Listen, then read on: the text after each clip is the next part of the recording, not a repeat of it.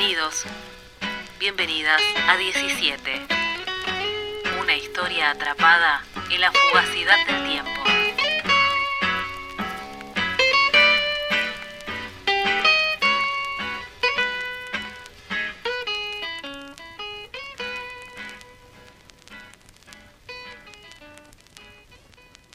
Nueve.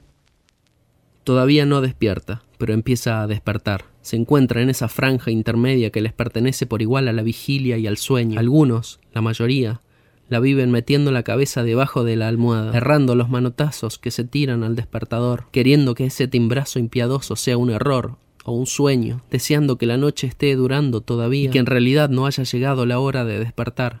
Sigue un remoloneo aletargado, dura más o dura menos, según el sentido del deber con que cuenta cada cual. A Dempsey le toca una circunstancia distinta para flotar en ese limbo donde no se duerme del todo, ni se despierta del todo. No una cama, su cama de siempre, o la cama esporádica de los hoteles, no el camarote ceñido de un barco que cruza el mar o un tren que cruza el desierto. No, él no. Él se entreduerme y se entredespierta, a la vista de miles, en plena noche, en un ringside. Feo lugar, es cierto, pero él no lo ha elegido, le tocó así, en suerte o en desgracia, y ahora se las tiene que arreglar, debería despertarse, le conviene desde todo punto de vista despertar.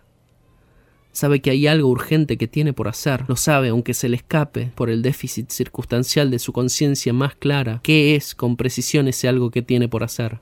El sentido del deber se manifiesta así en su carácter más puro. Es un instinto, es un reflejo. Se tiene que despertar. Esta certeza lo impulsa a sacudir la cabeza y a despegar los ojos por el momento sellados, pero también al mismo tiempo quiere dormir. Soltar ese hilo, ni fuerte ni tenue, que lo liga con el mundo de los vivos, de los despiertos, y sucumbir al sueño que sabe que lo albergará. Se siente muy cansado, muy, muy cansado ha oído relatos de los soldados que regresaban del frente de batalla. Fue muy cruenta la gran guerra y los soldados volvían colmados de historias que querían narrar. Algunos habían tenido que pasar varios días sin dormir, dos, tres, cuatro días enteros sin pegar un ojo ni echarse un momento en alguna parte. Se llega a un punto, eso decían, en que lo único que se quiere es dormir y dormir. No importa que las bombas no hayan dejado de caer, ni las balas hayan dejado de zumbar, no hay más deseo que el de entregarse al sueño, y si por hacerlo se pierde la vida, ya no importa. Morir se parece a dormir, y así, pensada en esa situación, hasta la muerte es bienvenida.